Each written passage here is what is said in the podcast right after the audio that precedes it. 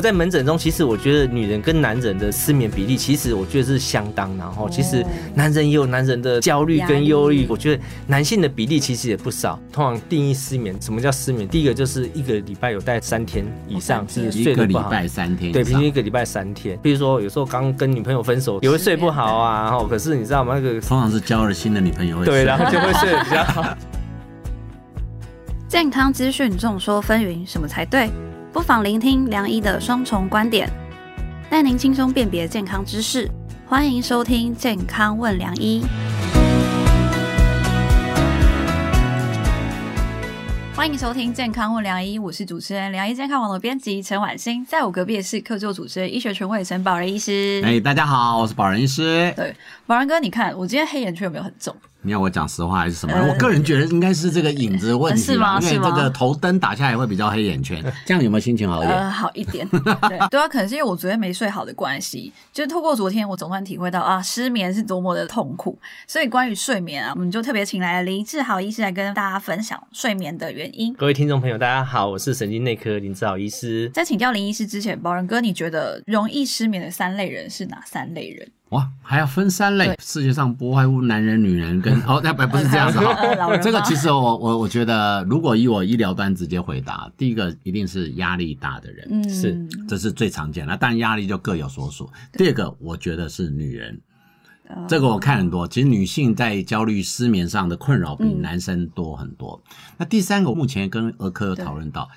小朋友也会失眠，超过你想象的，不是婴儿那一个小朋友，而是说可能在学龄这个阶段，因为现在小朋友的心理压力也比你大，是没错。他们的可能不是睡得不够哦，他们晚上会做噩梦，那又是另外一个有趣的族群。对，不过我觉得回到原点，应该是我们常讲的失眠。那如果照这样讲，压力大跟女人，我今天就想来听听志豪来聊这两个。睡眠不好的，其实最常见真的是压力大，各式各样的压力。然后那有时候是睡眠的压力，哈，也会造成他长期会失眠。所以我常常讲哈，失眠这件事情有时候不要把它放着。对，哦，很多人失眠，他会变成一个习惯，哈，就会变成一个压力。那第二，刚才宝哥讲到女人，我在门诊中，其实我觉得女人跟男人的失眠比例，其实我觉得是相当。然后，其实男人也有男人的焦虑跟忧郁，我觉得男性的比例其实也不少。嗯，好，那另外当然年纪比较大，但相对来讲，你会发现他哦，其实失眠的比例也蛮高，因为年纪大，其实他很多原因哈，包括其实老人忧郁，其实也是一个常见的一个疾病，对老人忧郁。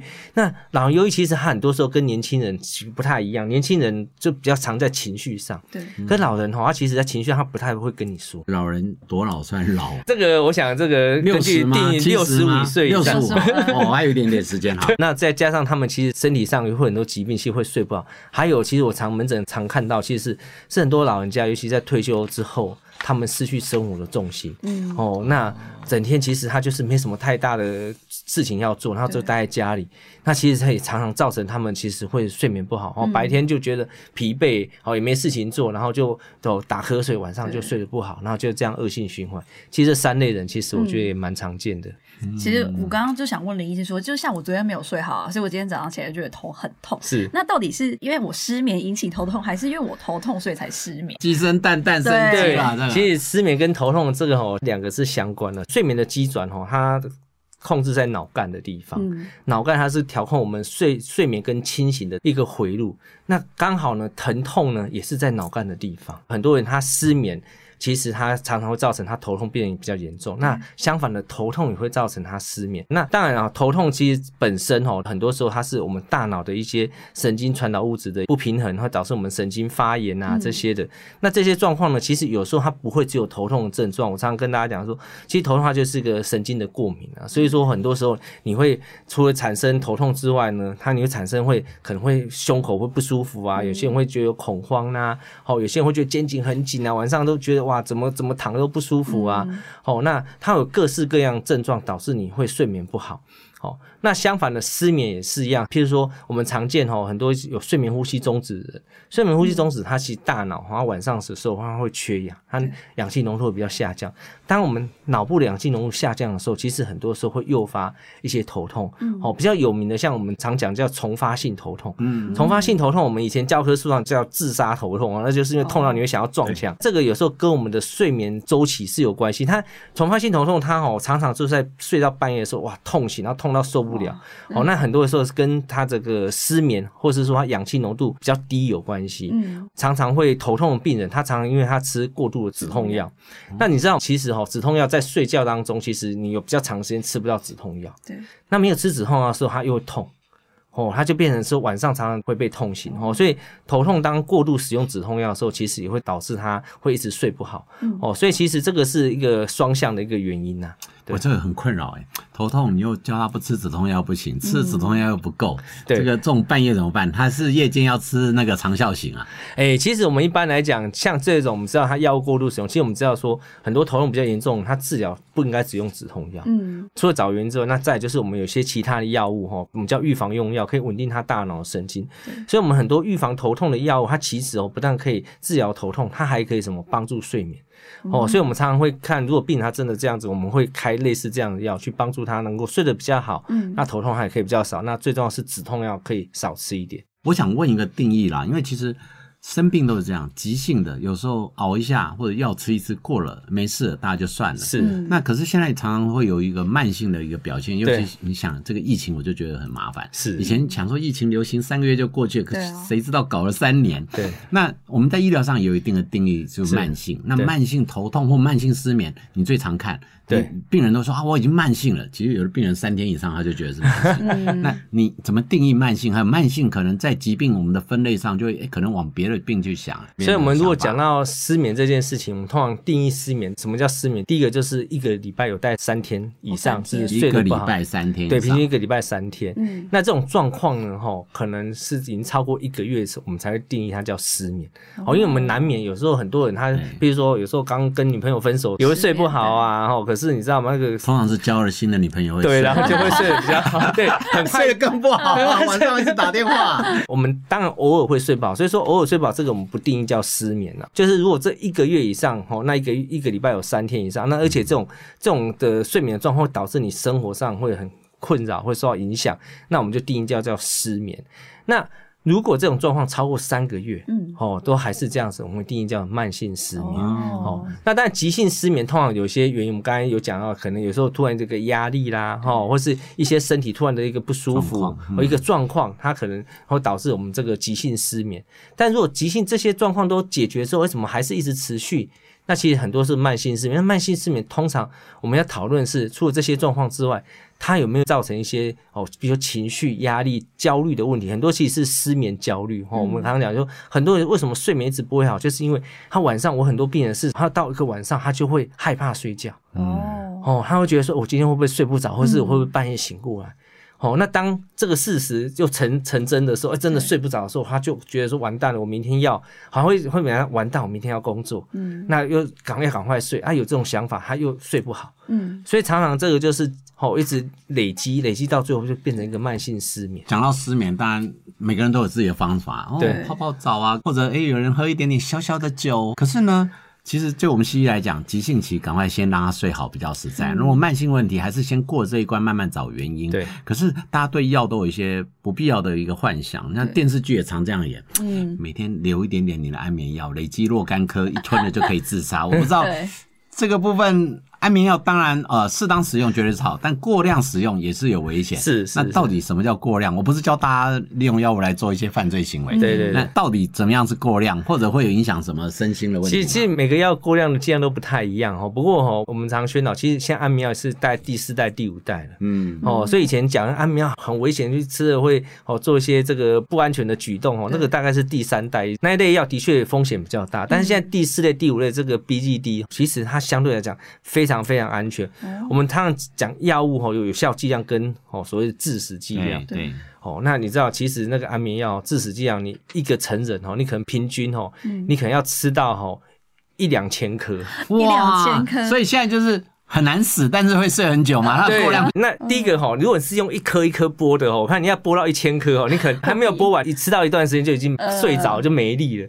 那有些人说，那我一起好了，我就先剥完，那一起吃。嗯。那可能哈还没达到效果，你可能先吐了，因为先吃太 吃太多了。嗯。所以基本上现在安眠药基本上是非常非常安全，不是讲说你很安全，所以可以随便吃，但不是哦。安眠药它现在问题不在于是说啊，你吃很多它会有很快的生命危险，但的确有。说安眠药吃，如果说你是合并一些其他的东西，嗯那就会风险比较大。好，譬如酒类，譬如说其他药物，有时候合并一起吃，的确会造成，譬如如果它有肝肾代谢有问题的时候，其实会比较容易造成一些风险。不过我大部分哈，其实安眠药很多人吃完之后就昏迷，你知道吗？那就送到医院来。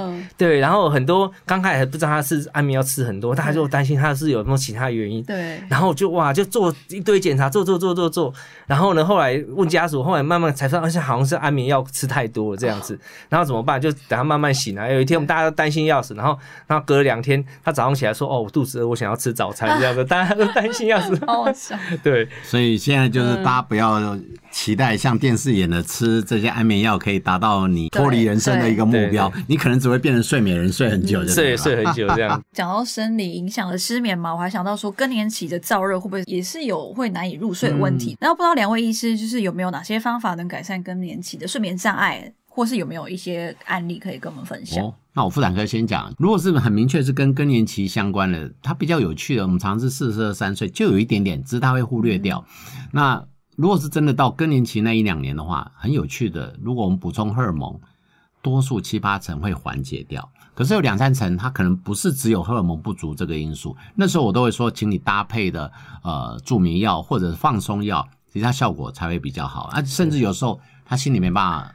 缓解，我故事太多了，有一些是担心小孩，担心老公不乖，对，我不是担心小孩不乖哦，担心老公不乖哦，然后他也有他的压力在。这边我不知道神经科这边怎么看这个事情。对对，遇到这样子的那个更年期的哦，其实我们都非常尊重那个妇产科医师，我们都会 请他请就去看妇产科医师评估是不是更年期，有没有需要补充荷尔蒙这一类。那但我们神经内科其实也是，我们会从不同角度，然后其实我们还是比较常看他生活上有哪些在更年期会遇到的一些问题，导致他可能睡不好。其实很多的确更年期妇女，她这个时间她算是一个像空巢期。她如果她在比较年轻的时候忙小孩啊，照顾老公，哎，突然之间小孩不需要她照顾了，哦，老公其实好像就是室友这样子哦，好像就没有什么太大的价值。哦，这时候他就会有产生一些焦虑的状况。那焦虑的状况再加上有时候更年期的身体也不舒服，哦，他就晚上会非常的睡不好，那一样恶性循环。哦，所以我之前也一样，我就之前就遇到一个大概五十几岁，其实也没有真的年。年纪很大，但是他就是真的很睡不好。嗯，那我就请他去妇产科评估是不是有更年期。那的确他有补充荷尔蒙，可是补充荷尔蒙就像宝文哥讲的，其实。他的更年期症状有改善，可是他依旧是睡不好。嗯哦，那我当然就是说，当刚开始还是有开点药给他吃，可是我觉得效果没有那么好。嗯，所以在在询问当中哦，我常常讲哦，医生有时候我们看久，我们虽然不是算命的，可是有时候看久，我现在越来越相信这种相由心生，你知道吗？就是你知道他是一脸的愁容，就觉得说那个结都打不开。那时候真的，我有时候会受不了，我还是会问然后你最近到底有什么事情？会不会让你觉得好压力很大？哦，他才讲说，其实就是小孩子，小孩子因为已经出去工作了，哈，那其实离家，哦，那常常很多时候都哦也没打电话回来，嗯，哦，那他就会非常非常的觉得说，哦焦虑，说为什么小孩子都没有打电话？好，那会他会觉得说希望小小朋友能打个电话来，好，那这个时候我其实我就我就说好，那我你打个电话给你儿子。对，哦，我就就直接在诊间跟他儿子稍微讲一下，说，哦，妈妈这个最近哦，她身体哦稍微哦比较不舒服，哦，那我们我们现在就尽力在帮忙她，让她可以睡好一点，哈，啊，其实这个都小问题，对，哦，那就是说，哦，希望就是哎有有你有空的时候再问一下妈妈最近睡得好不好这样子。对，那其实后来，其实那个那个妈妈其实后来也回来，也是蛮高兴，说小孩子后来啦，从就一个月可能打个一两次，他现在每个月每个礼拜会打个一次电话，好问一下妈妈这种状况怎么样。那妈妈她的心情自然就比较比较好，那也睡得比较好。对，就像柯南讲的，这个真相只有一个。我们妇产科大概有几个大的时间点，一个是在呃刚入职场工作压力大，会有痛经跟失眠这一点点。那第二个是怀孕，怀孕是因为生理现象不舒服，通常总是过了。对，那生完要面对现实，因为带小孩通常很难睡得好。真的不过他通常是缺睡眠，不是真的失眠。对。那第三个反而是更年期。是。那更年期大家都以为是更年期的时候，那那那时候才开始停经，其实不然。在四十二三岁，荷尔蒙的一些变动，或者是空窗期等等，整个的身心压力，它其实会有一些。失眠的一个困扰，其实说好的睡眠嘛，是不是也要从环境开始注重，我们才能一步一步建立好的睡眠习惯？所以我想先来问问宝仁哥，问我啊，对，好好来来，睡前，哎，是你有没有什么做一些特别的仪式吗？如果最近的仪式感，通常是订 Uber 啦，但是可能会被骂。年纪是一个大因素，我觉得在这两三年，常常如果过了一个睡觉的时间，会不好睡。那我现在常用的是什么？让灯关掉，我会放 YouTube 上面的睡眠音乐，请搜寻 Sleeping Music，你就会找出一堆。哎，其实有些就会让让真的让你缓解一点点，它也伴随一点点灯光。但是我的做法会简单的梳洗一下，放松一点点，然后那个灯会。关了暗暗的啊，我喜欢凉一点点，穿的轻轻松松的。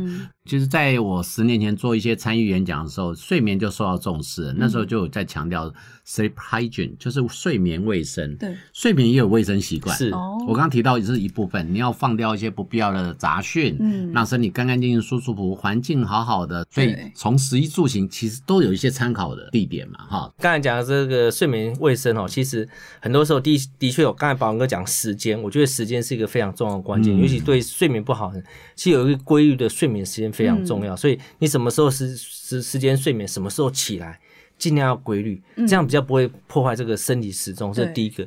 第二个，刚才讲的睡眠仪式哦，其实我之前也常跟病人讨论说，你喜欢怎么样的睡眠仪式？其实每个人睡眠仪式不太一样。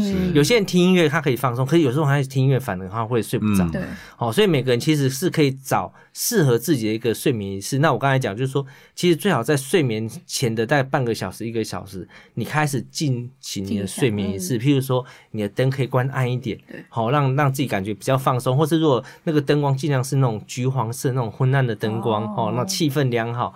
那这个时候，你或许你可以洗个澡哦，洗个澡，睡前一个小时洗个澡。那或许洗个澡可以加点香氛哈，那个这个薰衣草啦，或是可以让你让你放松这件事情。那女生很多时候洗完澡之后，她会喜欢哈，比如说涂乳液。我觉得涂乳液这些事情，其实这个这个东西也有助于按摩，有助于放松。其实我觉得也蛮鼓励哦，做做这样的事情。但会不会涂了旁边老公不好睡？对，就这个更好。所以 闺房情趣，如果到一个年纪的时候，其实建议分房睡。对，所以所以睡前仪式嘛，那有些人睡觉当中，其实我会鼓励他们哈，如果他真的会焦虑，其实哦进行一些，譬如说冥想的一些事情，深呼吸，其实也有助于睡眠。你讲到这个，我就分享我最近其实睡前哈，我会喝一点点低基精，有些低基精它像有一些很有趣的配方。第二个也有一些提升血清素的一些产品，那牛奶啊等等之类，其实每个人有每个人的方式。对，我觉得还蛮好玩的。对啊，睡前吃东西，我们知道说，如果肚子饿，是可能保温哥是肚子饿一点点。对，所以肚子饿其实也会睡不好。那当然就吃喝东西，吃东西就要看你个人体质。有些人喝牛奶可以睡比较好，可是有些人喝牛奶他会肚子胀气，反而睡不好。哦，所以这个可能就因人而异。所以我想邀请林医师总结两这样三个重点给我们的听众朋友。睡眠哈，第一个哈，我想呃最重要还是睡眠卫生啊。哦，其实我想睡眠卫生，其实我们当我们有良好的一个睡眠习惯、规律的睡眠习惯，然后做一些睡前仪式的时候，其实这些都有助于帮助我们放松，可以让我们好好的睡。那当然遇到这个妇女哦，这个哦她在更年期的时候有这样子这个失眠障碍的时候，第一个还是要请妇产科医师帮忙，好找出这个她的这个更年期的一个原。因那，但我们在旁边也可以协助这个哦，她有没有其他一些状况可以哦改善她失眠？相信大家听到这边都还意犹未尽，但节目已经来到了尾声，下一集还会跟大家聊痛风跟心脏病的关联，可别错过喽！今天谢谢林医师的精彩分享。谢谢两位主持人，也谢谢健康问良医的听众朋友。也提醒大家，想知道睡得更好资讯，欢迎到资讯栏点选良医健康网的睡眠策展。喜欢我们的节目内容，请大家下载本集《健康问良医》，并订阅良医健康网的 YouTube。是啊，我们每周五晚上八点都会准时播出哦，别错过跟你我有关的健康新知识。好的睡眠卫生跟仪式，就透过今天这个 Podcast 传给大家。我们下次再见喽，拜拜。不想错过健康问良医吗？欢迎订阅良医健康网的 YouTube 和 Pocket 商周吧，期待你我在空中相会哦，拜拜。